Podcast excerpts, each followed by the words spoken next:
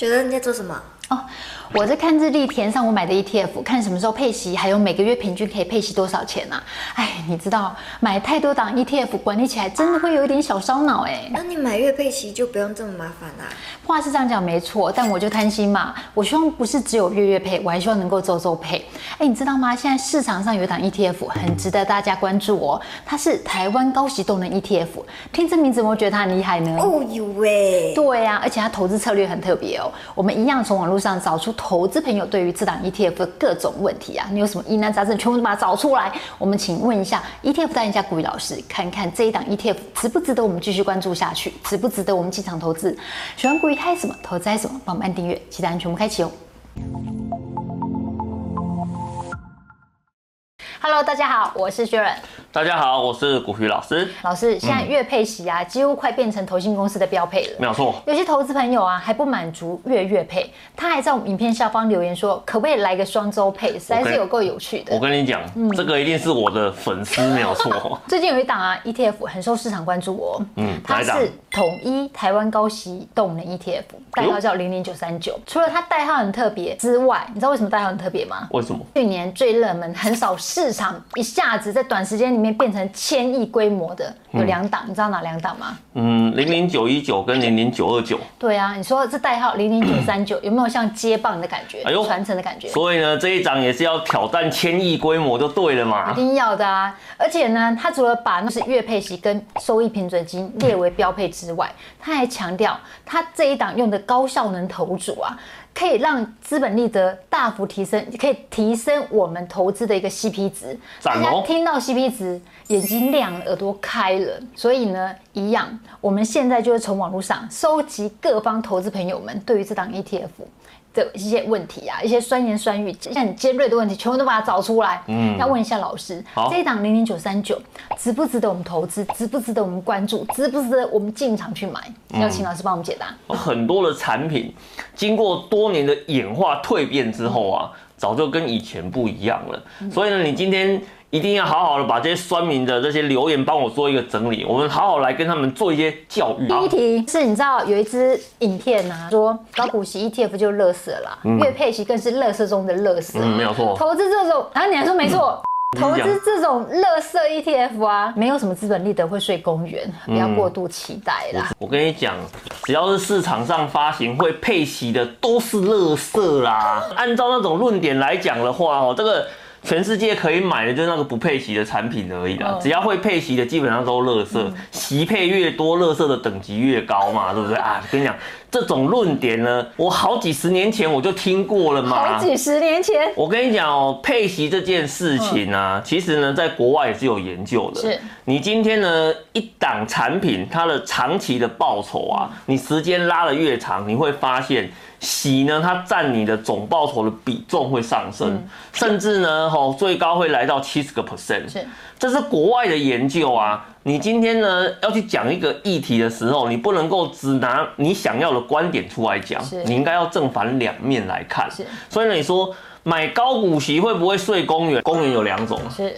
一种呢叫做社区公园里面的板凳，一种的话呢是住在大安森林公园里面。说呢，你买了高股息之后会睡公园，说哦，恭喜你睡在大安森林公园旁边的豪宅里面。投资商品本身呢没有什么对错之分，重点是呢你拿到它之后，你要怎么去好好的运用它。这个的话呢是我们把。坊间的那个几档啊，哦，高股息的指数报酬的话，把它拉出来看，是同一个时间点，全部都从一百这个基准，然后呢，一直呢统计到了最近这一年的数据。那你有没有发现啊？今天你先不要管说这个高股息它的一个策略好还是不好，好的呢可以给你一百五十七的报酬率，不好的话呢也给你六十五趴的报酬率。请问一下。你买的这种东西怎么住公园呐？只是呢，你住的是呢一般的华夏，还是变成豪宅的差别而已嘛，对不对？所以呢，我们在看产品的时候，我们会给投资朋友一个建议哈，你千万不要道听途说啊。重点的话是一切要回归数据，嗯，好，数据告诉你什么，它就是唯一的真理。这个题真的很尖酸，很直接哦，很尖锐。嗯、高息动能啊，宣传噱头而已啦，哪有那么厉害？嗯、不要再骗人的啦。嗯哼，是这样吗？动能这个东西，其实在国外呢，已经有很多的一个研究了，你知道吗？这个研究的结果是什么？研究的结果就是说，你在产品的设计里面，如果有加入动能的概念，那你的绩效会比较好。这是国外的研究就已经做出来了。你如果不相信呢、啊，其实呢，我们国内很多金融大专的院校也有做过相同的研究，结果也都是一样的、啊。什么是动能啊？啊，觉得好像很会动这样子。不是动能这种东西的话呢，就是今天你在做投资的时候，你预期它会越来越好。这个东西的话，我们就把它统称为是动能。是。所以呢，动能的话呢，你放在技术线型或是放在基本面，它有不同的诠释。你在技术线型里面的话呢，就是预测，哎，比如说。黄金交叉了，那我问你哦、喔，技术线型出现黄金交叉的时候，我们是不是普遍会预期说它接下来的话有很大几率会往上跑？嗯，那你是不是会做换股的动作？对，那这就是动能啊。哦，啊，那基本面的话不是也一样吗？假设呢，这间公司二零二零年赚钱，二零二一年赚更多，二零二二年又赚更多，那我问你，你觉得二零二三年的话呢？你觉得呢？它会那个力衰退吗？还是你觉得它会？再继续赚更多，有机会赚更多，那就对了嘛。所以呢，你就会继续持有它嘛，或是说呢，哎，我把原本手上的持股动能看起来比较不好的，我把它换过去嘛。那这也是一种动能的一个概念。所以呢，其实动能加进去对你的是有帮助的。零零九三九啊，它是一档。复合型策略的产品，五月的时候它会做换股的动作。为什么选五月啊？其实五月的话呢，很多的公司啊，一些什么鼓励政策啊，大概都在那个时间点做宣布了嘛。股东会也是差不多那时候。对，所以你在五月的时候做换股的话呢，其实你换股的这个时间点跟你的殖利率。它会锁的比较精准，精准。那它在一月跟九月的时候，哎、欸，这个就特殊了哦。是。股价跑得快的，嗯，权重要调高一点。哇，调两次哎、欸。对，它在一月跟九月的时候，它调，也就是说。我今天的五月换完股之后，假设啊有那个二十单股票好了，那你二十单股票里面呢，哎，比如说五月换股，接下来到九月之后，他发现，哎呦，这些股票中有一些跑得比较快哦，那我就把跑得比较快的权重拉高，那个跑得比较慢甚至下跌的，我权重拉低一点。也就是说呢，好股票是。跑得快的，是。我给它多吃一点。啊，那些呢跑不快的。好，甚至呢拖累队伍的，我就把你的资源给拿走，就留给别人吃，哎，留给别人吃哈。所以呢，你这样子整体起来的话呢，哎，它的一个动能的效果就会 up up，就会冲上去了嘛。所以这个就是。动能它主要的一个概念，我们这边就帮你把它的资料做一个整理吼。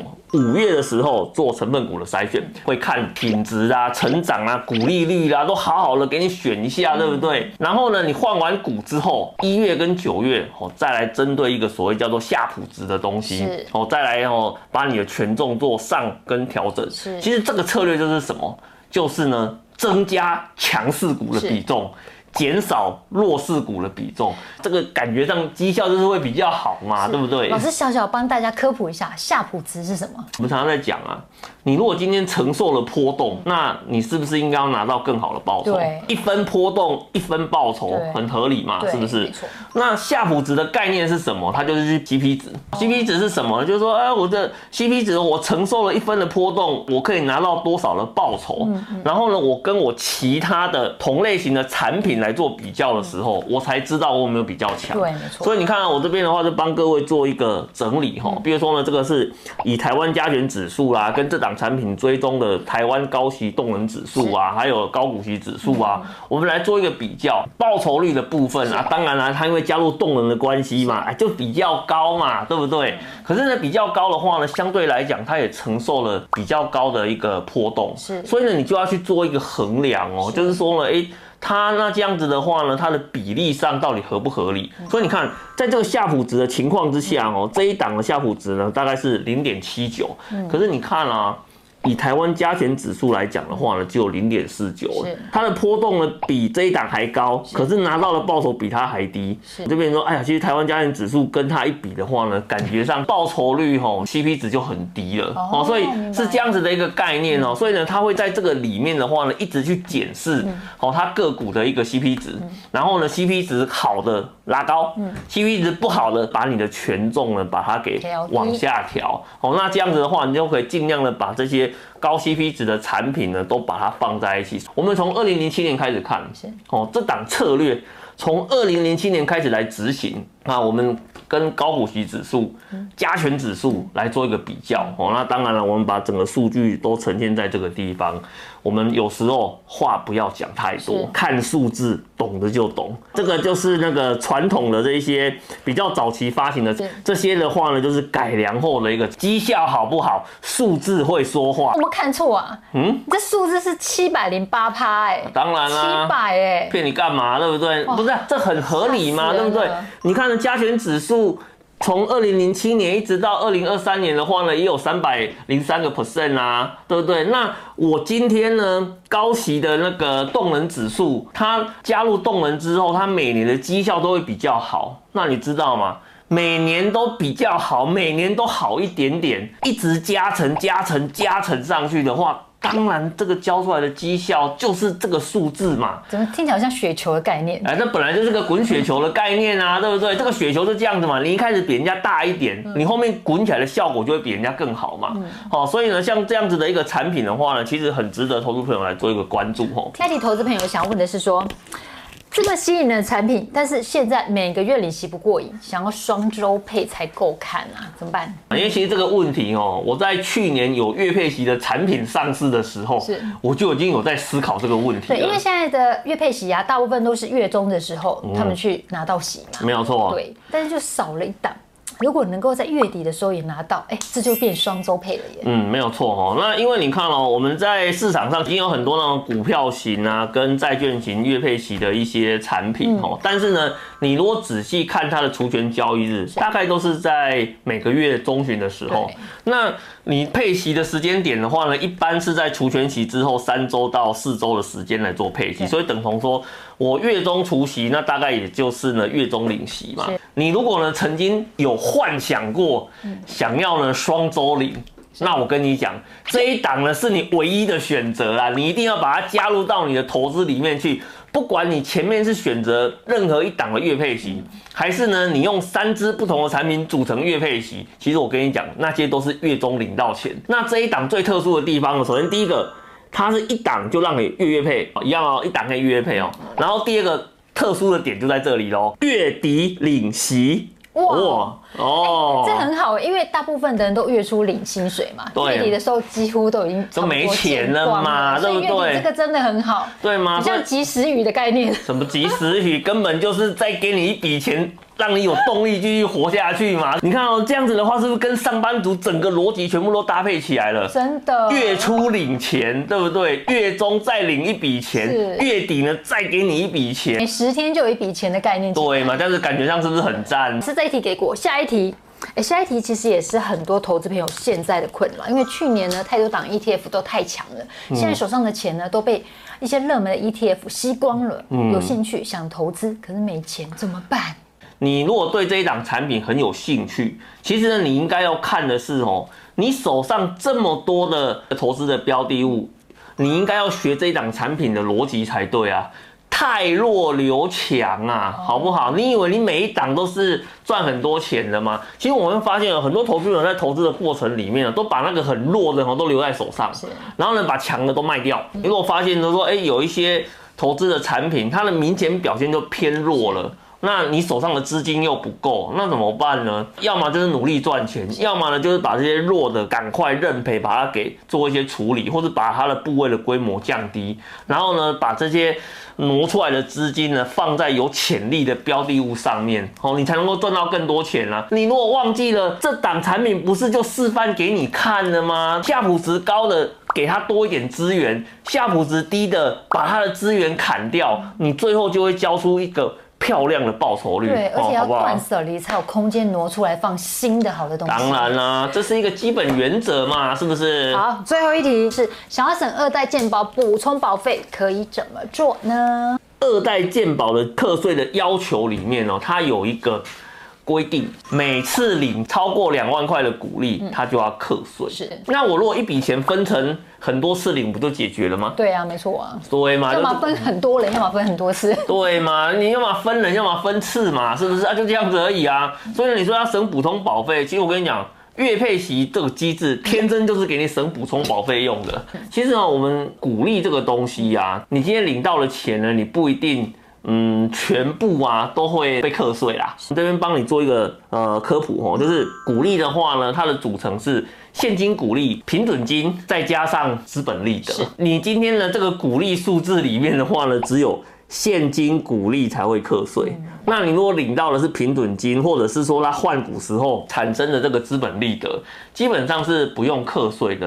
好，那当然我们在看的时候的话呢，要以每一档产品实际拿到的股利单为准啊。好，我们先假设你拿到的股利都是现金股利好了。那以这一档来讲的话呢，你每个月想要领两万块，那五年的平均值利率吼，我们看它的一个回撤资料，大概高达九点八五个 percent 哎。老师，你有讲错，九点八五哎。这数据跑出来的资料啊。哎，九点八五，这简直是直接挑战现在的配息王哎。在策略上啊，以及呢它的回撤的股利率的部分来讲的话呢，其实是一档蛮积极的一个产品哦。哇，看这个积极的话呢，就完全配得上动能这两个字嘛，是不是？高息又动能。对。没有错哈，所以呢，我们以这个九点八五这个数字来算的话，哦，你每个月要领两万的话呢，至少要投两百四十四万以上，你才有机会会被那个克到息。哦，那如果实际上以你的股利的变化来讲的话呢，可能要三百万以上的话，才有可能会被克到